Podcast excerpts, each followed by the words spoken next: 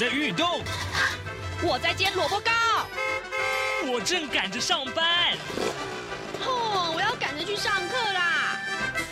这个时候，我们都在听夏志平制作主持的《早安台湾》。早安台湾带给你最热门的时事访谈，最感动的人物专访，最直接的民意表达。对，让我们一起收听《早安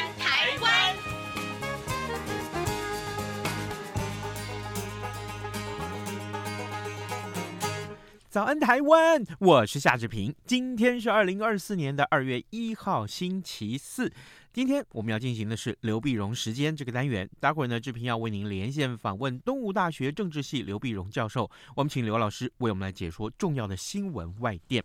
在跟刘老师连线之前呢，志平有一点点时间来跟大家说一说各平面媒体上面的头版头条讯息。首先，我们看到今天是二月一号，立法院今天要开议啊，所以呢，中国时报和联合报都把今天要开议要选出正副院长这件事情当成头版头条来报道。我们来看看中国时报的。头版头条啊，新国会三党不过半呐、二月一号开议日，重头戏就是选出正副院长。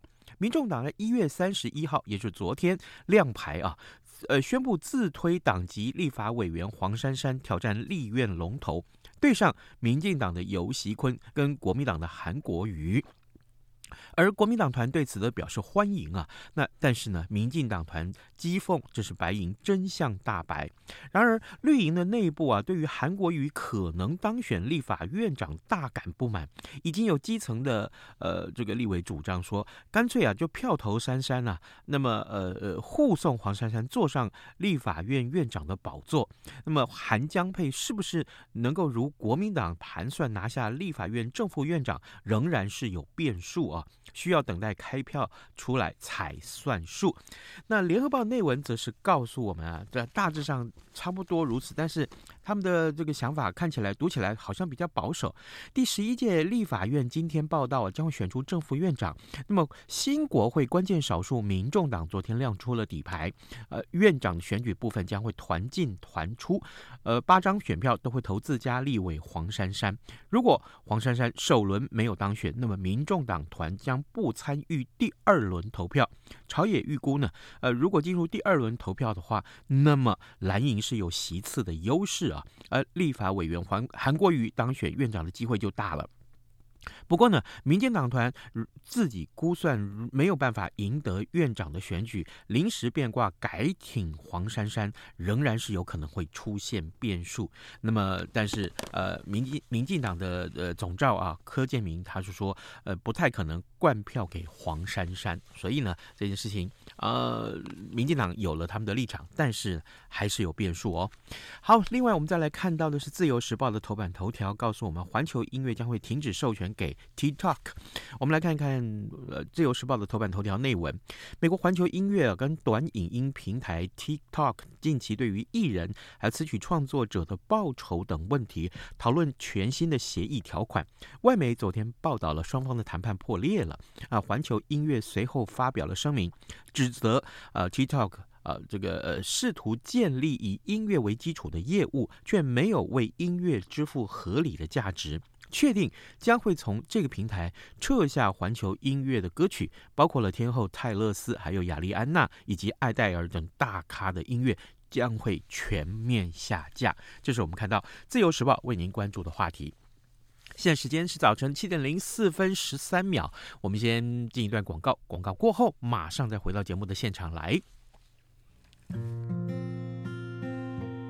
对于台湾的政治、社会与历史，以及中国的新闻事件及议题，台湾是怎么想的？中央广播电台每周五晚间九点三十分到十点播出的《台湾怎么想》节目，由王家轩主持，以人为出发点进行深入访谈或解析，多面向探索人物、书籍、历史与新闻等议题。如果您对台湾怎么想节目有任何收听感想或意见，欢迎写信到台北市北安路五十五号台湾怎么想节目收，也可以透过电子邮件。节目有两个信箱：二零二零 at r t i. o r g. t w，或是二零二零零二零三 at gmail. com。而更多精彩丰富的节目内容，都可以透过网络或是 Podcast 平台搜寻“台湾怎么想”节目收听。欢迎听众朋友持续锁定收听每周五晚间九点三十分到十点播出的《台湾怎么想》节目。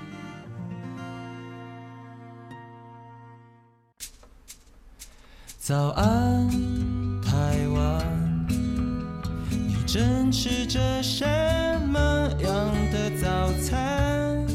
吐司加火腿蛋，咬一口，然后收听中央广播电台。早安，台湾，刘碧荣时间。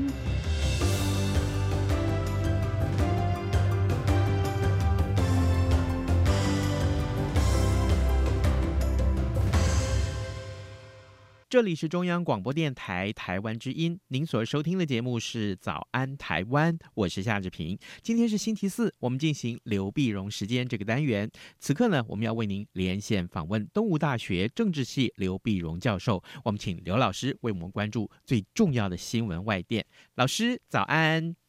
早，各位听众朋友，大家早！谢谢老师再度与我们的连线。老师，这个礼拜我们来看看的这个啊、呃，非常非常多重要的新闻，其实都跟美国有关啊。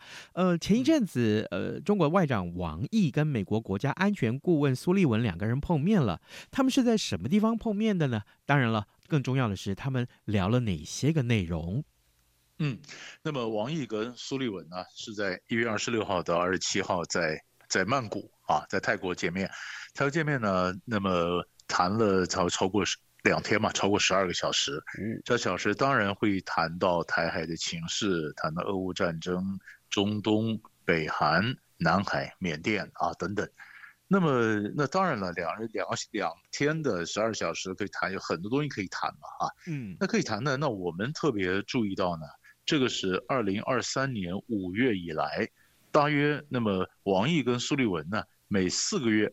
就在美国以外的地区就有一次这个会谈啊，包括二零二三年五月在维也纳，然后四个月以后呢，九月在马耳他啊，那以以及现在一月份呢，那么在曼谷，在曼谷呢，那当然这就表示美中之间的各种的这个沟通呢，已经逐渐进入轨道。那么这次他谈了，除除了王毅跟苏利文谈以外，那么也有报道指出来说，这个布林肯也会到嗯中国大陆再去啊。然后拜登跟习近平呢，也可能还会再通电话。那么除了这个以外呢，但我们也看到很多下面工作性的会议啊，比如说一月三十号到三十一号，美中气毒工作组会谈在北京举行。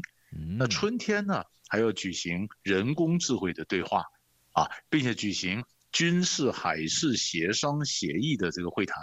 那国防部和各战区指挥指挥官之间的一些沟通。美中商务沟通小组也在华府举行面对面的那个对谈话，呃对话，所以在这里面我们可以看得出来呢，我们如果说美中关系能够逐渐稳定，那当然对国际上的这个情势是一个正面的发展，是一个好的发展啊。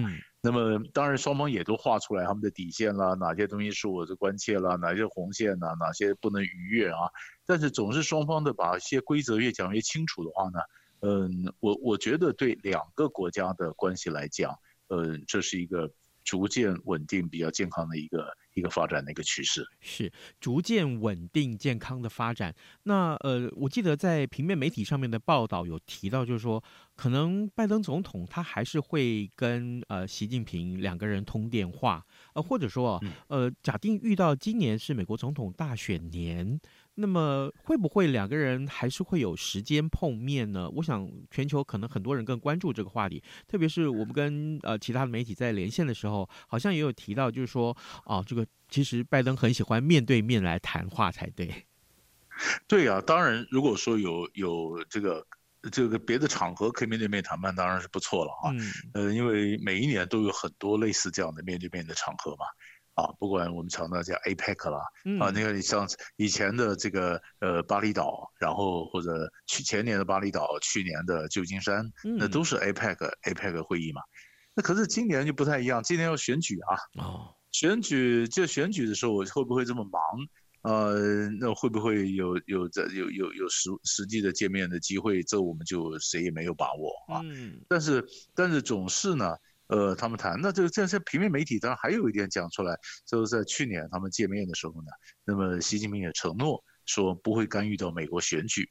嗯。啊，因为因为像这个选举年呢。那个每个人都希望说，他们关切的国家会选出来他们所支持的一个候选人嘛。那么美国跟中国，当然你说都互相关注内部的一些政治情势啊。那么呃，是不是呃，习近平这个承诺啊，然后中国真的是就不干预到美国的选举啊？那么其实也会关系到后面他们两国关系的整个发展。是的，呃，除了呃两个人，就是王毅和苏利文两个人的会面之外，我们看到最近啊，美国真的是呃多事之秋啊。我们看到这在一月二十八号的时候，美国驻叙利亚跟约旦边境的一个基地遭到无人机的攻击，但是呢，呃，造成了三名美军的死亡。老师，我想请教您，我们来关注这件事情的理由是什么呢？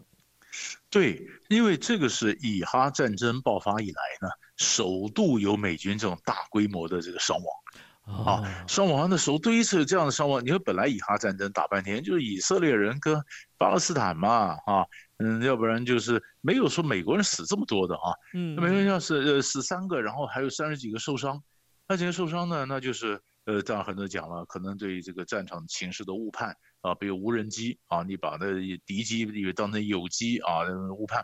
嗯，但是不管怎么样呢，当然呃，国防部长 Austin 呢，当然就表示说他是呃要加强各种保护。那我们所关心的是这谁干的啊？那谁干的呢？马上呢，伊拉克伊斯兰反抗运动就说他们干的啊。那伊拉克伊斯兰反抗运动后面的支持是谁呢？就是伊朗啊。哦啊，就是伊朗，所以大家就看说，那这件事情会不会，嗯、这个导致美国跟伊朗开战呢？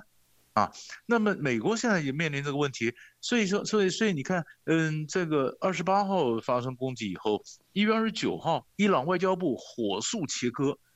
火速切割，伊朗外交部也不喜欢这这事情这这个失控，他就讲说，当然你说这个伊拉克的民兵呢，你说最早是伊朗的支持的，但是这件事情呢，不是伊朗幕后主使啊，啊不是他主使的，不是他主使的，其实这也呃证明一件事情，就是伊朗呢，他在在伊朗外面有很多伊朗支持的什叶派的或者亲伊朗的民兵组织，比如说这个哈马斯啊，比如说真真主党啊。比如说，在伊拉克或伊朗，呃，伊拉克了、叙利亚内部的这些亲伊朗的民兵，就他们原始的时候可能是伊朗的这个支持啊，伊朗的这个帮忙他组织啊，嗯，这个，但是，但是他行动呢，不见得每件事情都跟伊朗汇报啊。那伊朗就说他们是根据他们的利益、他们的想法做的，我我我事先不知道，啊，所以那这个这个为什么能看呢？好了，这就这就牵扯到第一个问题。那伊朗就马上火速切割，就表示伊朗也不愿意真的跟美国开战呐、啊。嗯，那美国现在就要想说，他要怎么回应啊？那很多媒体也报道，美国也不想在这时候跟伊朗真的开战呢、啊。嗯，因为今年是选举年呢、啊，选举选举年，这选举年就两难。美国对伊朗如果太软弱啊，共和呃民主党政府太软弱，共和党就批评啊。嗯啊，那另外一个问题是，如果你真的不小心开战，哇，你有把握今年那个战争又打一场战争，美国不会陷到泥淖之中啊？啊，你强硬或者软弱都影响到你的选票啊。嗯，所以每个事情都是这样考量。就像我们最近不是看到美国德州的这个边界问题，很多这个移民是吧？很多很多那那中美洲移民者进来进来呢，那个就搞到共和党的州之后，派国民兵来捍卫这个州，我要挡着要强硬。啊，那么联邦政府好像没有做什么事，那移民政策处理得好，处理不好，也可能影响到美国的大选呐、啊。哦，所以这为什么我们要盯着看？你说你你你说美国的敌人是哪里来啊？共和党跟民主党到底美国这个国家是不是要呃这这个地方跟中央的想法不一样啊？那移民问题考验着拜登政府。伊朗问题一样考验着拜登政府啊，嗯，他的每一个事情都在动，所以这个事情我们说从来没有看到说，呃，中东问题忽然爆发到本来是以色列哈马斯打着打着，哎，现在有可能影响到美国重要的外交决策，所以这件事情就很值得我们去关注了。假定是这样子的话，好，那么当然有了选举这样一个复杂的因素的影响，所以变成呃，拜登政府在做这些决策的时候，势必会有很多很多的掣肘啊，或是考量。但是啊，但是我们有一个假定的预测好了，假定说好，那如今是这个接下来万一变成川普的话，那这样子的一个对外面的政策、外交的这个政策的变化，或者是这个它的基调。会有很多改变吗，老师？对，那如果如果是川普的话，他就可能比较比较强硬啊，因为他基本上就是说，你你看这这次这次说捍卫以以移民政策来讲，嗯，你捍卫的这个边界的啊，就是没派国民兵了，就捍卫边界，都是共和党的州啊，嗯。那共和党州那可能那这个川普当然就抓到说啊，那如果我的话，我一定怎么强硬？因为川普本来不是决定在佛罗里达州在这个边界要建边墙嘛，嗯，建墙嘛，这墙就是川普的政策啊。那么这那那民主党当年说这个多蠢啊，你这个政策应该用政治方法解决，什么弄个墙啊，这个搞不清楚。事实上，国际国际政治上很多地方都弄墙啊。以色列要堵着啊，哈马斯什么本来最早也弄了很多墙啊，嗯，但是后来没没没没没没成啊，哈马斯还是这个呃挖了地道啊什么这样过来啊，那些美国这边也是弄墙，好，所以川普上来他当然比较强硬，他强硬呢，那么你那你说当然你说这个川普上来那中东政策会不会不一样呢？嗯啊，或者俄乌战争会不会不一样呢？那川普当然都觉得他有他的这个想法。啊，所以可能这个整个政策会有一些很大的不同，或比较比较考虑的少，或比较呃或者比较民粹、比较蛮干一点。所以这个大家都得准备，川普上来，美国的这个呃或者安全带要绑紧，因为可能会有会有比较震动会比较多一点。哦，原来如此。好，呃，各位听众，今天早上之平为您连线访问东吴大学政治系刘必荣教授。我们请刘老师啊，呃，在节目中跟大家先分享了跟美国相关的这个话题，那就是中共的外长王毅跟美国国家安全顾问啊苏利文两个人的碰面。另外也谈到了，呃，就是美国驻叙利亚跟约旦边境的这个基地遭到了无人机攻击。当然，呃，伊拉克立刻就说，哦，这跟他们没有关系。但是呢，哎，这个大家也都在观察啊。老师也从呃德州的这个事件来跟我们一块儿来分析。其实美国现在真的是呃腹背受敌啊，可以这么说。老师，我们接下来看看瑞典。哎，这个非常有意思的话题。瑞典呃，从来就是一个中立国，但是它呃加入北约了。老师，我想先请您告诉我们啊，那瑞典加入北约这个事情，我们可以怎么去看待？当然，它的这个历史的因素是什么？为什么它一直不加，在这时候又加入了呢？对，因为本来呢，瑞典跟北约的关系也密切。呃，有一些，但是他并没有正式成为北约的盟国。那么，那么，那么这次呢，就是俄乌战争啊。俄乌战争爆发之后呢，感到俄罗斯的这个威胁迫这个这个近在咫尺，所以瑞典跟芬兰呢，这两个都非常中立的国家呢，都要求说啊，我要加入要加入北约啊。所以，如果单就这一点来讲的话呢，那你就是发现是俄罗斯普京的这个政策错误嘛。他原来打乌克兰的目的就是想阻止乌克兰加入北约。啊，原因就是因为他先声称的原因了啊，就是乌克兰的这个纳粹啊，乌克兰加入北约，就你要阻止乌克兰加入北约，你打乌克兰，结果乌克兰是没加入，反而把瑞典跟芬兰加入了，嗯，北约一下子就一下子变成三十二个国家了，那你说对俄罗斯来讲，你觉得想要安全，结果换来的更多的不安全或更多的西方的威胁啊，我觉得这俄罗斯是个失败的一个政策，嗯，那可是可是瑞典这边呢，这就比较有意思，就是。北大西洋公约组织啊，它的第五条就是“我为人人，人人为我”。嗯，就是任何一个国家被北约盟国被打的话，视同盟所有的盟国被打，大家集体要捍卫你啊。那集体都要捍卫你的话，所以新的盟国进来一定都要大家都通过才行啊。要不然的话，我干嘛为你去牺牲性命呢？啊，那那那大家通过才行。那其中最最觉得不通过的就土耳其嘛。哦啊。这土耳其本来是土耳其啦，这个匈牙利啊，但后来土耳其通过了，匈牙利也通过。土耳其为什么不通过呢？嗯，土耳其说你这个瑞典内部啊。还有很多库德族分离主义的恐怖主义恐怖组织啊，那你恐库德族的恐怖组织的呃东西在在这个瑞典里面，你要加强你的反恐啊，你要加强对库德族的这个恐怖这个这个分子要能够遣返啊等等，你这东西不答应我的话，那我怎么会答应你让你瑞典加入北约呢？嗯，所以土耳其就一直在挡着。挡着呢，这个上个礼拜呢，在二十五号的时候呢，土耳其后来就同意了，同意瑞典加入呃加入北约。那为什么他会同意呢？嗯，因为。美国在后面当然就告诉土耳其说你：“你你你，我们都是盟国，你要让他加入啊。然后如果你加入的话，我就批准卖 F 十六战机给你啊。”哦，啊，因为本来在二零二一年十月，土耳其就提出来要要要买这个战机，那战机呢，美国为什么他不卖呢？开玩笑，这个你土耳其，你又跟俄国买防空飞弹，你跟美国买飞机。你不是矛盾都抓你手里吗？你在美你在美俄之间灵活摆动，你的外交玩得很好，那我不我不担心啊！我要卖给你的这个这个战机，万一科技流到俄罗斯那边怎么办呢？嗯啊，对吧？美美美美国不买，可是很有意思是北约里面呢，还有一个国家是土耳其的死对头，是希腊。哦，那希腊希腊也要买，所以所以后来美国就是告诉土耳其说，好这样子，你如果不你如果不。答应瑞典进入的话，我的飞机不但不卖你，我还卖飞机给希腊，啊，还卖飞机给希腊，F F 三十五这个这个这个飞机给希腊。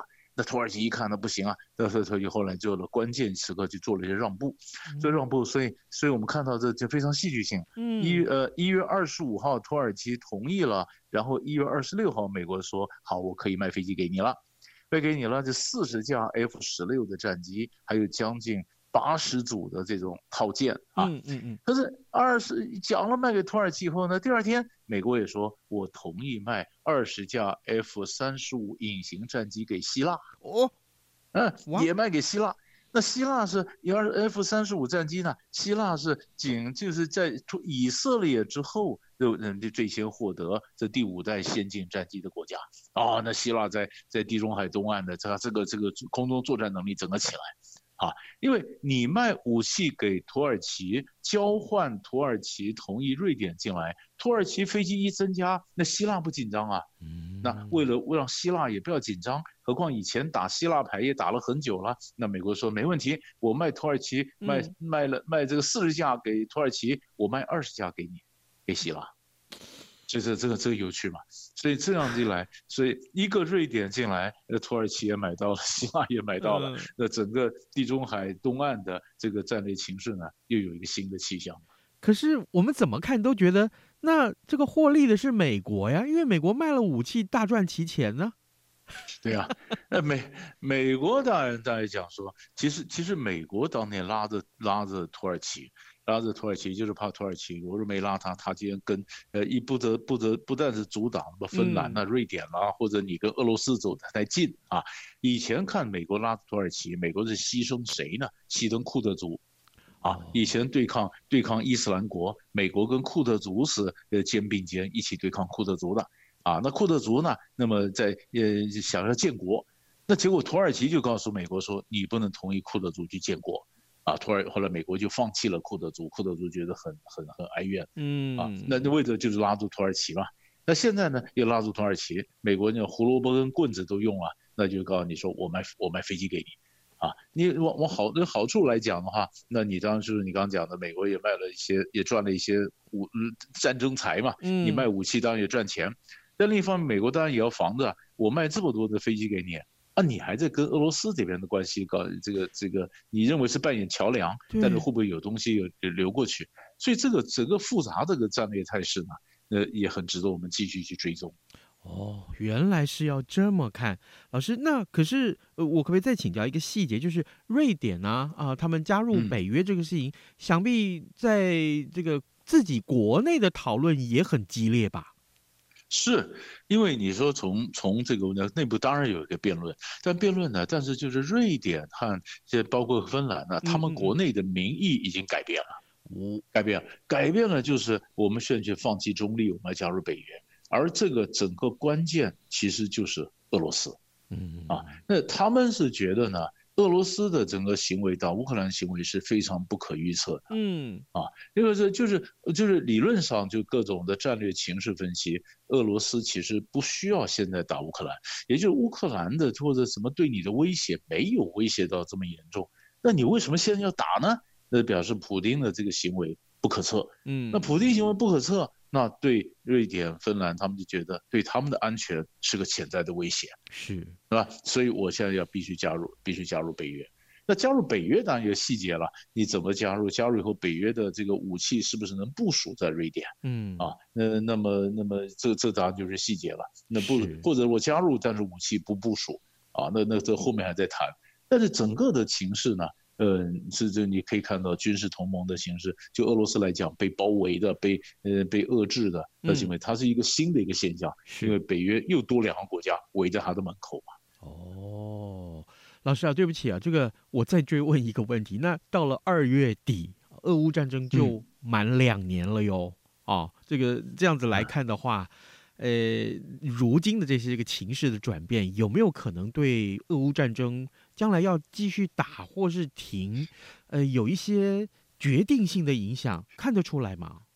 对，最近就是当然，我们想在战场上陷入焦灼嘛。嗯，对。但是，但是你这样谈到的问题，又讲到一个问题，大家都说，哎，我们还是要援助乌克兰啊。嗯，对。偏偏呢，上个礼拜六，就一月二十七号，乌克兰安全局宣布破获了一起贪污案。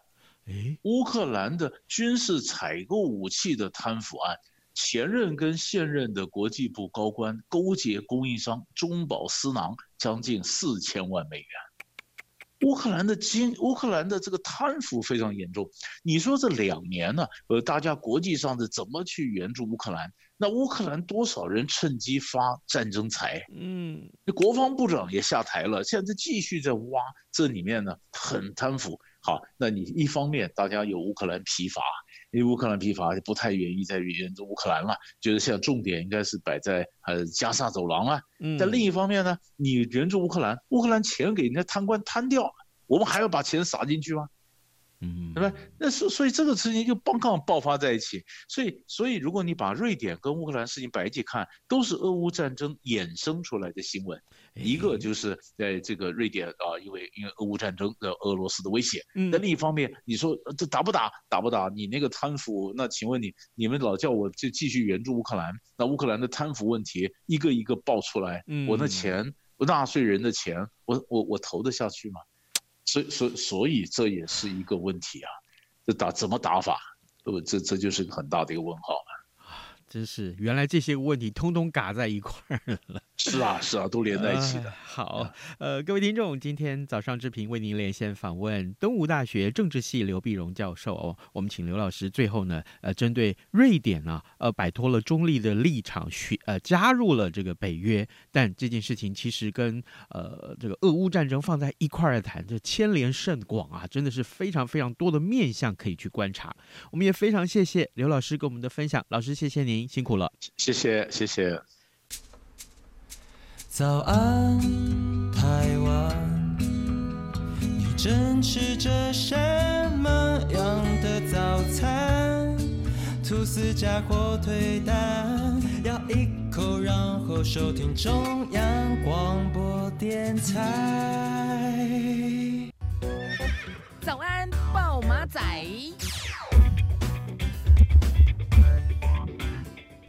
好的，我们还有一点点时间来看看呃其他重要的外电呢。美国国家安全顾问苏利文，也就是刚刚刘老师跟我们分享的这个重要里面的这个新闻的内容啊，呃，他在一月三十号的时候说呢，呃，台湾在选举期间没有爆发重大事件呢，是因为华府、北京和台北都设法针对彼此的意图，减少沟通失误和误解，但这不代表这样的一个趋势能够延续下去。美中最大的风风险是台海危机，风险确实存在。美国必须要透过贺组与强大外交，呃，强力的这个外交作为来作为因应啊。好，这是今天我们看到，呃，《中国时报》上面也把这个消息放在头版上面。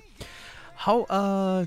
志平非常谢谢呃各位听众能够利用各种管道来收听早安台湾，除了上网收听之外，上到我们的官网来收听之外，另外我知道很多听众也借由 Podcast 来收听啊，我们非常欢迎您，其实可以呃对节目的内容提出批评指教，或者是给我们一些回应，那也欢迎大家上到我们的官网为早安台湾按个赞。今天节目时间也到了，志平祝您有愉快的一天，咱们就明天再会喽，拜拜。被丢弃。